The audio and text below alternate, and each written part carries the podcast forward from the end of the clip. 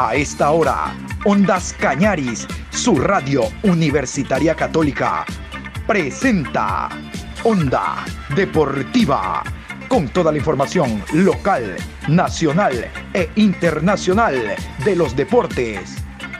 Comenzamos. La Copa América lo confirmó.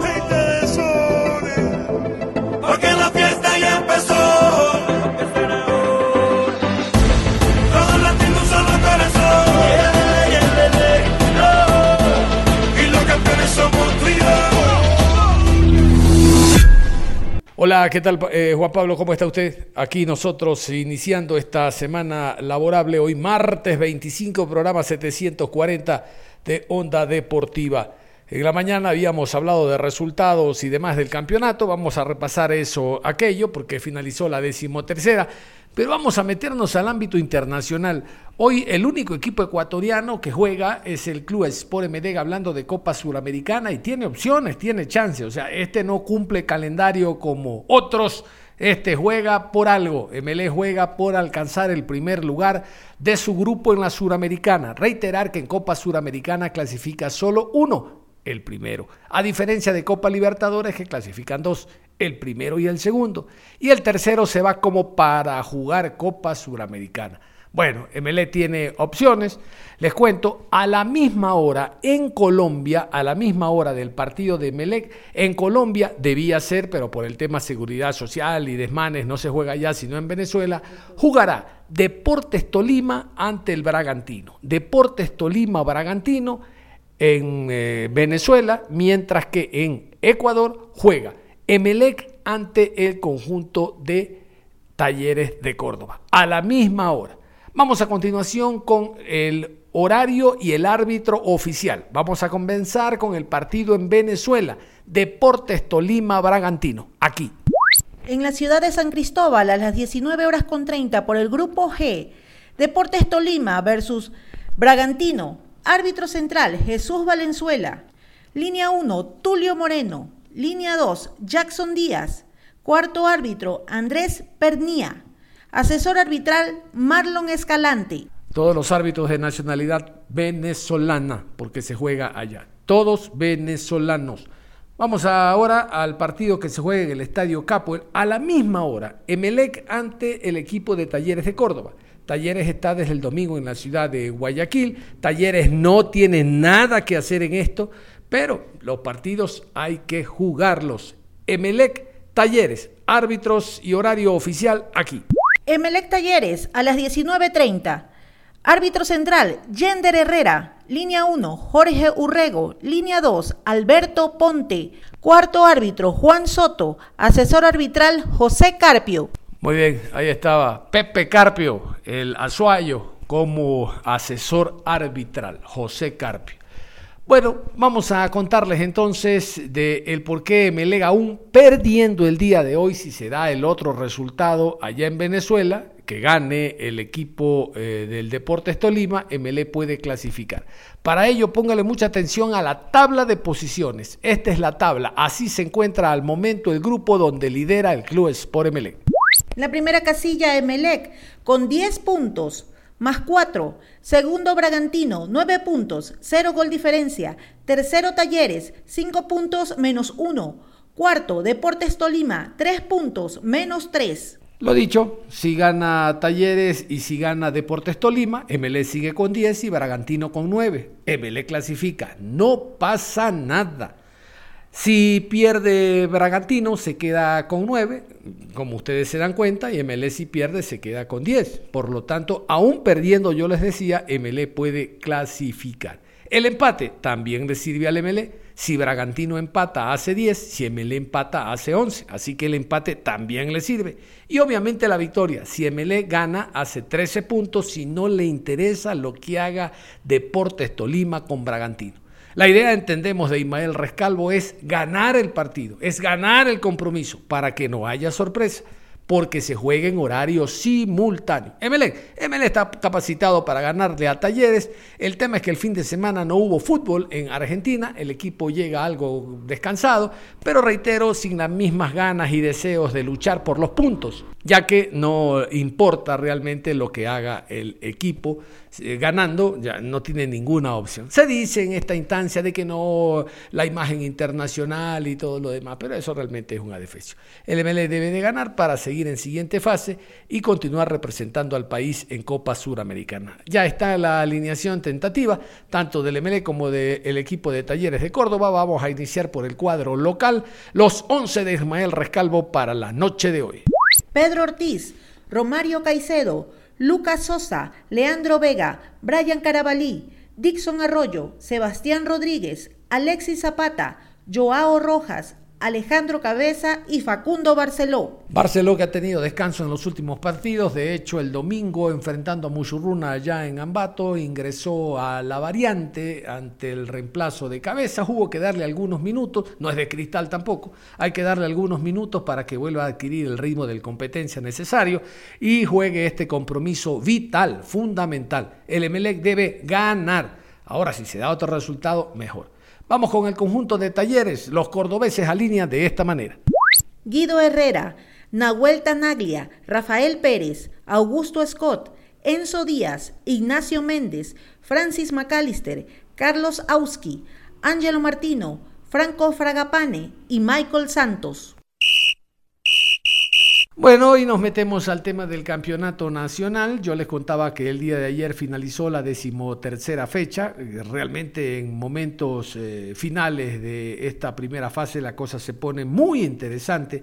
Recordar que aún no juegan Barcelona, Emelec, Independiente y Católica. Esos partidos se jugarán después de la eliminatoria, después de la Copa América y ahí recién la fecha decimoquinta por lo tanto, los partidos tienen un atractivo especial. Esta semana, de hecho, si MLE no resbala y gana su partido, ha puesto pie y medio para ganar la etapa, así como lo oyen, pie y medio. Barcelona jugará en Quito ante Universidad Católica este no es el Católica Barcelona del año pasado que se amarraron y el partido terminó empatado a cero. No lo digo yo, lo dijo Chicaiza. El partido terminó empatado a cero y juntos llegaron el uno a Libertadores y Barcelona a jugar la final con Liga y dejaron por fuera al MLE, que no hizo las cosas como debía hacer, por ejemplo ante el Cuenca. Pero este no es ese partido. Aquí no se van a amarrar. Esto es otra cosa. Esto es una cosa muy diferente. Por lo tanto, esta fecha reviste de mucho interés. Pero vamos en orden. Vamos a continuación con los resultados. Jugada la fecha décimo tercera, al momento, así están los resultados. 9 de octubre 2, Manta 0, Orense 0, Universidad Católica 3, Independiente del Valle 3, Guayaquil City 0, Muchurruna 1, Emelec 2, Aucas 2, Deportivo Cuenca 0, Delfín y Liga de Quito empataron a 1, Barcelona 4, Olmedo 0. Macará 1, técnico universitario 1. Y vamos a continuación con la tabla de posiciones. Emeleno afloja, continúa en la primera casilla, al acecho Barcelona e Independiente del Valle. Vamos a hablar algo de aquello. Antes, los números. Así está la tabla de posiciones, cerrada la decimotercera fecha, tomando en cuenta que hay clubes como MLE, Barcelona, Independiente y Universidad Católica que tienen un partido menos. En la primera casilla, Emelec con 12 partidos jugados, 29 puntos más 11. Segundo Barcelona, con 12 partidos, 27 puntos más 17. Tercero Independiente del Valle, 12 partidos, 25 puntos más 10. Cuarto Mushurruna, 13 partidos jugados, 21 puntos más 3. Quinto Macará, con 13 partidos, 20 puntos más 2. Sexto, Universidad Católica, con 12 partidos jugados, 19 puntos más 9. Séptimo, Liga de Quito, con 13 partidos, 19 puntos más 1. Octavo, Delfín, con 13 partidos, 17 puntos menos 1. Noveno, 9 de octubre, con 13 partidos, 16 puntos, 0 gol diferencia. Décimo, Aucas, 13 partidos, 16 puntos menos 1. Décimo primero, Manta, 13 partidos jugados, 15 puntos, menos 3. Décimo segundo, técnico universitario, 13 partidos, 13 puntos, menos 4.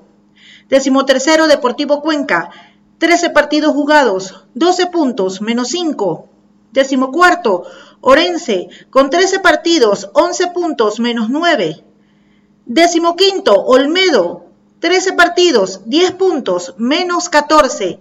Décimo sexto, Guayaquil City, 13 partidos jugados, 9 puntos, menos 16. Muy bien, ahí estaba la tabla de posiciones. Realmente que las fechas que se vienen a continuación son vitales. Se dan cuenta que a diferencia de la jornada 12, donde ganó Barcelona, MLE Barcelona, Independiente y Mushurruna, ahora Mushurruna no ganó, casualmente enfrentó al MLE, el MLE visitante, escuchaban ustedes, le gana 2 por 1 allá en el estadio Bellavista. Por lo tanto, ya está en posiciones eh, no atractivas el equipo de Muchurruna, es decir, para ganar la etapa. Sí, Independiente del Valle, que no tuvo mayor sorpresa, derrotando al equipo de Guayaquil City 3 por 0. De hecho, pudieron ser 4 si no malogra un penal cerrando el compromiso.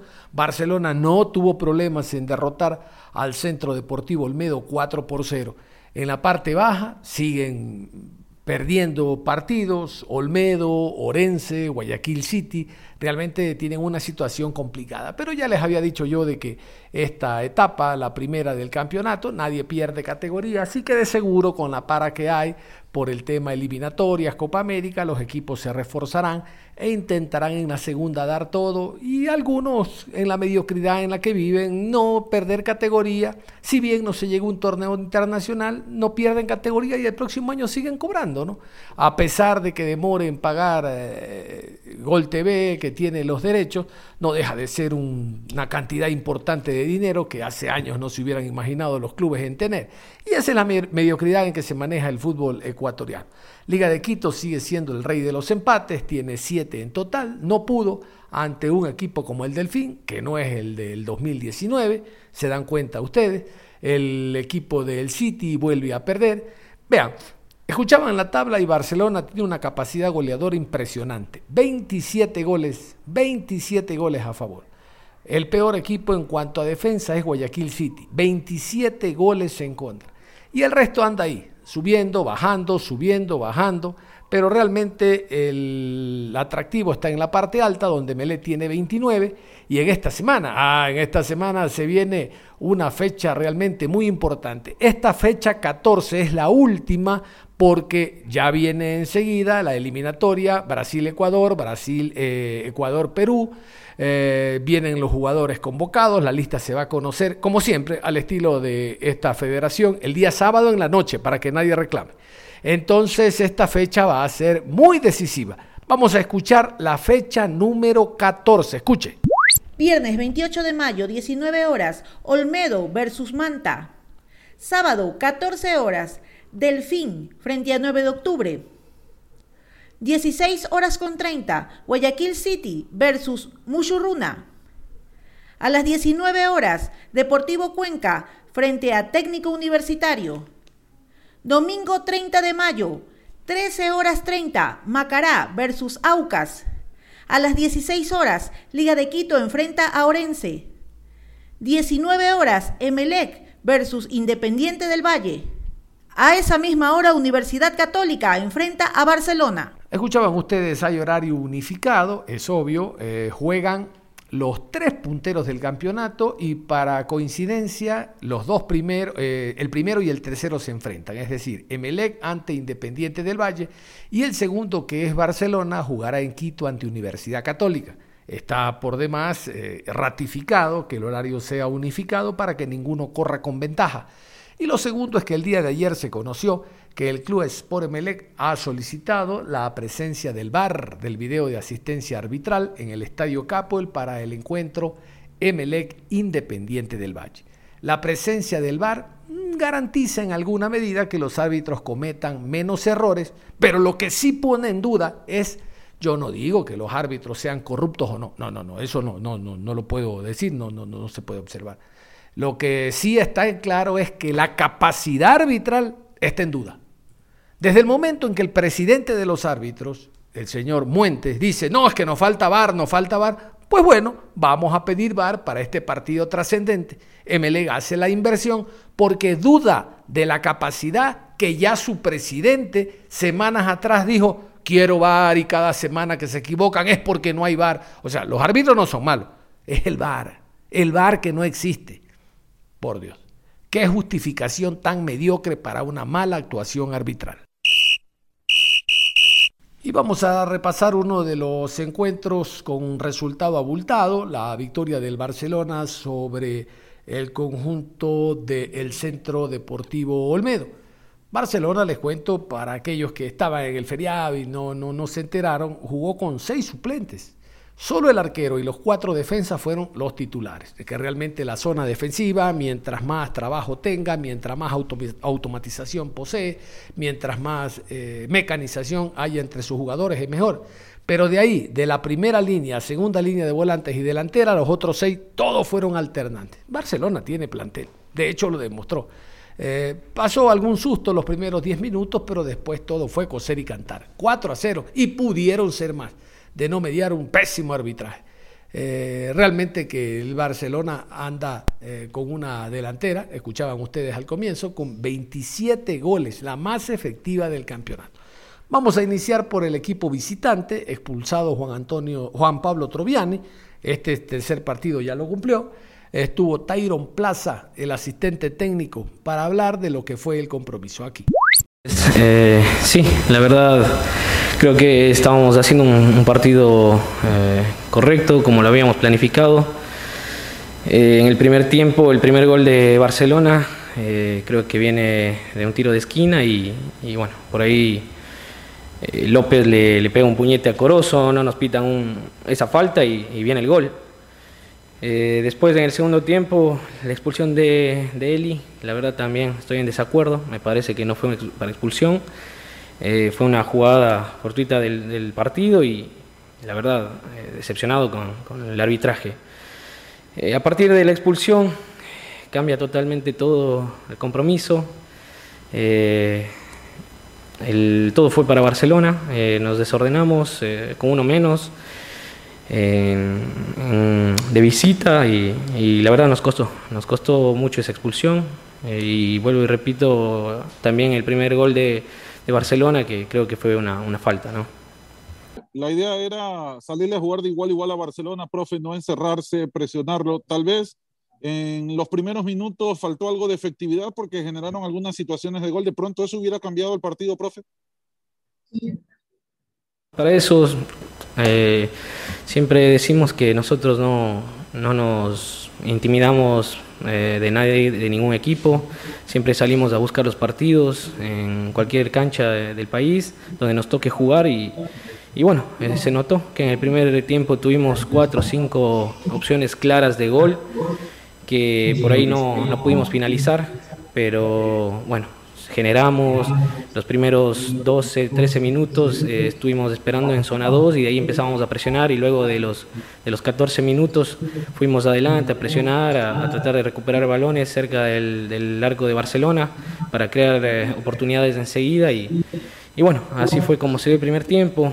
Eh, como dije hace un momento, el gol que viene de Barcelona, desde nuestro punto de vista, es una falta pero bueno, eh, son cosas que suceden en el fútbol, en el partido y, y después de eso, ya en el segundo tiempo, la expulsión nos cambia todo, nos cambia todo. Fabián Bustos, el director técnico del Barcelona, muy feliz por la victoria, por los minutos que le dio a determinados jugadores como Perlaza, por ejemplo, que no venía actuando hace mucho rato. Feliz porque les da minutos y se sienten parte de este equipo que está haciendo un buen trabajo a nivel internacional y también a nivel de eh, la Liga Pro. A propósito, Barcelona juega mañana ante el Santos en el Monumental, pero esa es otra historia que le contaremos después. Vamos con Fabián Bustos, el director técnico del Barcelona.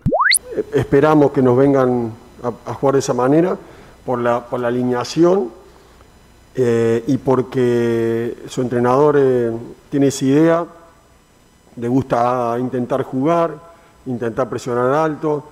Eh, obviamente que creo que tomaron demasiado riesgo, pero bueno, eh, esa es su característica, es un muy buen entrenador que, que yo creo que está haciendo muchísimo con, ese, en, la actualidad y ha conseguido cosas importantes, ¿no? buenos resultados. Eh, me imaginaba eso. Después nosotros no estuvimos finos, nosotros no estuvimos bien, estábamos forzados, estábamos imprecisos, no hicimos un gran partido, no hicimos un buen partido. O, sea, en líneas generales me parece que, que obviamente con la propuesta de ellos, que fueron peligrosos y por momentos nos presionaron alto, nosotros hubiéramos estado más finos, seguramente lo hubiéramos resuelto antes del partido. Al no estar bien, no estar, eh, no estar eh, finos, no estar eh, precisos, creo que es la palabra ideal, demoramos y nos costó, y entonces el rival siempre estuvo cerca. pensando que esta semana ya tiene un tema de Copa Libertadores, porque seguramente usted girará rápido la página, ¿qué impresión le deja Carcelén en este partido, sabiendo que de repente podría ser una, un alternante ante la ausencia de Piñatares el día miércoles cuando enfrenten a Santos. Buenas noches, profesor, y muchas gracias. Yo lo vi bien, eh, con cosas todavía para seguir creciendo, eh, más que todo en lo táctico, tiene muy buena capacidad, tiene buenas características. Eh, y obviamente que con más trabajo seguramente va, a seguir creciendo en su nivel. Si uno repasa, eh, Michael, debe tener no más de 40, 40, 40 partidos en primera división. Eh, entonces, en el profesionalismo, y eso, eso es algo importante a tener en cuenta. Por eso los vamos llevando, creo que muy bien. Él está eh, adaptándose muy bien a la institución eh, y creciendo en su juego y obviamente nosotros tratando de colaborar en que crezca también en la parte táctica, que eso lo va a ayudar a ser mejor jugador. Hasta el momento, eh, Fabián, de lo que van los dos torneos, para usted, ¿cómo ve a sus dirigidos? ¿Hay solidaridad, más sacrificio? ¿Qué más puede existir en este grupo de 23 más Darío, más Pedro Pablo y uno que ya mismo vuelve a la cancha, profe. Bueno, creo que eso es lo que usted remarca es lo que yo siento, un equipo comprometido, solidario, con distintas características, con distintos jugadores, con polifuncionalidad y muchas, eh, muchas eh, capacidades parecidas, eh, o sea, hablando de, buenos jugadores, pero con distintas características y y bueno, y cada uno se va tratando de ganar su puesto o intentando ganar su puesto con los minutos que les damos. Algunos tienen, vienen con más confianza porque vienen compitiendo y teniendo más minutos y a otros les cuesta más. Y obviamente después también está Gabriel, está Darío, está Pedro, que, que completan esa lista. Eh, y que somos un grupo fuerte, unido, me parece que con buenas personas, con compromiso por la institución, por sobre todas las cosas, tratando de, de apoyar el proyecto del, club, de la institución, de hacer el mejor Barcelona de la historia, intentar, eh, eh, intentar ganar el campeonato financiero, intentar ser competitivo, volver a tener la, la jerarquía o la historia de ser el equipo que fue en Libertadores en la década del 80 y del 90, porque yo vivo hace 21 años en este país y, mucha gente que nos dice, de, la jerarquía del equipo, no, lo vi en los 21 años. Eh, si no, repasemos hace 18 años que no jugamos dos fases de grupo seguidas y lo hemos conseguido nosotros. Eh, este grupo, esta dirigencia, este, todos los auxiliares, los, eh, los jugadores. Así que yo el grupo lo veo fuerte, sin que nos sobre, sin sobrar, con mucha humildad, mucho trabajo, a seguir por este camino, tratando de, de seguir eh, el eslogan que, que marca el presidente, el vicepresidente, los vicepresidentes, porque ese es el futuro de la institución que, ellos quieren y que nosotros queremos. Mencionabas algún momento que el equipo eh, estaba forzado. Las variantes que usted realizó le dieron un poco más de claridad, específicamente Manuel Martínez, asistencia y gol. En líneas generales, ¿qué pretendió usted a modificar a cinco jugadores del rol titular? Muchas gracias. Eh, bueno, justamente eso que vos acabas de comentar, buscar eh, hacer más goles, seguir aumentando nuestra diferencia de gol, tratando de, de justificar más el resultado por lo que habíamos hecho. Y creo que también considero que los que entraron lo hicieron muy bien y nos ayudaron a, terminar mejor el partido, pero por momentos no, no, hicimos un buen partido, un gran partido, hicimos un partido normal, siempre lo, dominamos, pero tenemos que tratar de definirlo antes. Y con, con los cambios me parece que pudimos definirlo. Profesor, ahora se viene un compromiso eh, bastante complicado también con Universidad Católica, que entre otras cosas, anímicamente, seguramente también que puede tener eh, los ánimos bastante arriba porque viene o ya está aquí su director técnico Santiago Escobar. Profesor, eh, ¿qué se prevé para este compromiso en lo relacionado y cómo jugó hoy Barcelona? ¿Cómo visualiza usted ese compromiso que va a ser, por cierto, muy decidor en la recta final de esta primera etapa, eh, lo primero que tengo en la cabeza es el partido del día miércoles contra Santos, que para nosotros es importante para, para conseguir algo impensado en su momento y que ahora lo tenemos ahí cerca. Así que primero vamos a tener toda nuestra energía, nuestra mentalidad en eso y obviamente luego de ese partido pensaremos en lo que viene. pero sí quiero decir algo cortito que me pone muy feliz, muy contento de, que Sachi verlo en las canchas, donde él se siente feliz, donde él se siente, dice, como dice él, que, le da vida eh, estar eh, dirigiendo. Así que lo considero una gran persona, un gran ser humano, un excelente entrenador y me pone contento. Pero ojalá que, que le podamos conseguir los tres puntos que van a ser fundamentales para seguir en la pelea, ¿no? Profe, hasta antes del inicio de la Copa se hablaba de 13, 14 partidos de forma consecutiva que iba a jugar Barcelona entre los dos torneos. Desde el 3 de abril, Barcelona hasta la actualidad ha jugado 12 partidos donde creo el balance es muy positivo, ya clasificados en la fase de grupos a la siguiente ronda en Copa Libertadores y siguen peleando palmo a palmo em, acá en la Liga Pro. ¿Cuál es su análisis? Saca limpio de toda esta seguidilla de partidos donde em, el grupo ha respondido de mejor manera donde todavía le faltan dos partidos más, el miércoles frente a Santos y el próximo fin de semana frente a la Universidad Católica antes de la paralización del torneo. Bueno, el balance creo que hasta el momento es excelente, pero obviamente no hemos, sí hemos conseguido la clasificación a octavos, pero todavía queremos más en, la Copa. Y en el torneo seguimos en la pelea. Eh, nos quedan tres partidos que se jugará uno solo hasta, hasta la, para y obviamente que necesitamos seguir.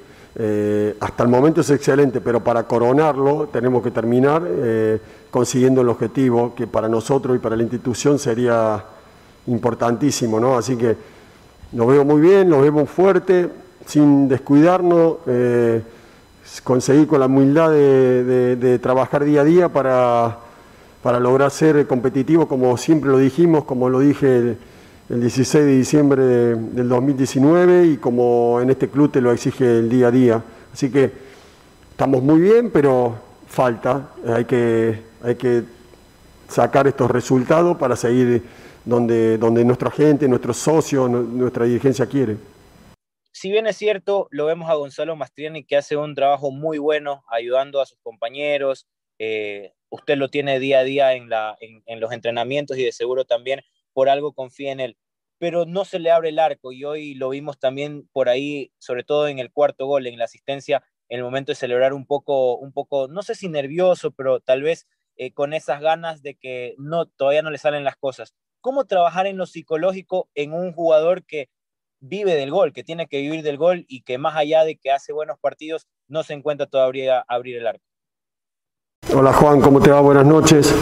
Bueno, apoyándolo y siguiendo trabajando. Para mí es un, muy buen partido, tuvo participación en el segundo, en el tercero y en el cuarto gol, eh, determinante, y, creo que, el gol es, cuestión de, hay veces que uno define mal y entra, y hay veces que uno define bien y el arquero la saca o pega en el palo y sale. Eh, apoyándolo constantemente, siguiendo dándole chance, trabajando eh, no conozco otro camino en toda mi carrera que, sea distinto al que te estoy nombrando.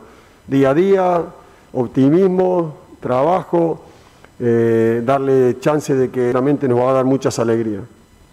Profe, le quería consultar sobre el siguiente rival, Santos, a diferencia del panorama en la primera fecha, ¿qué analiza este rival que viene con nuevo técnico y que también va en busca de una clasificación porque no depende de sí mismo, pero ustedes obviamente van a ir por esos tres puntos para asegurar ese primer lugar? Gracias y éxitos para esta semana. Un, rival de mucha jerarquía. El último finalista eh, fue subcampeón de la, de la edición 2020, eh, que tiene muchos argumentos, como bien decir, cambió su entrenador lo vi mejor, en los partidos con Boca lo vi mejor. Eh, me imagino que va a ser intenso, que va a ser difícil.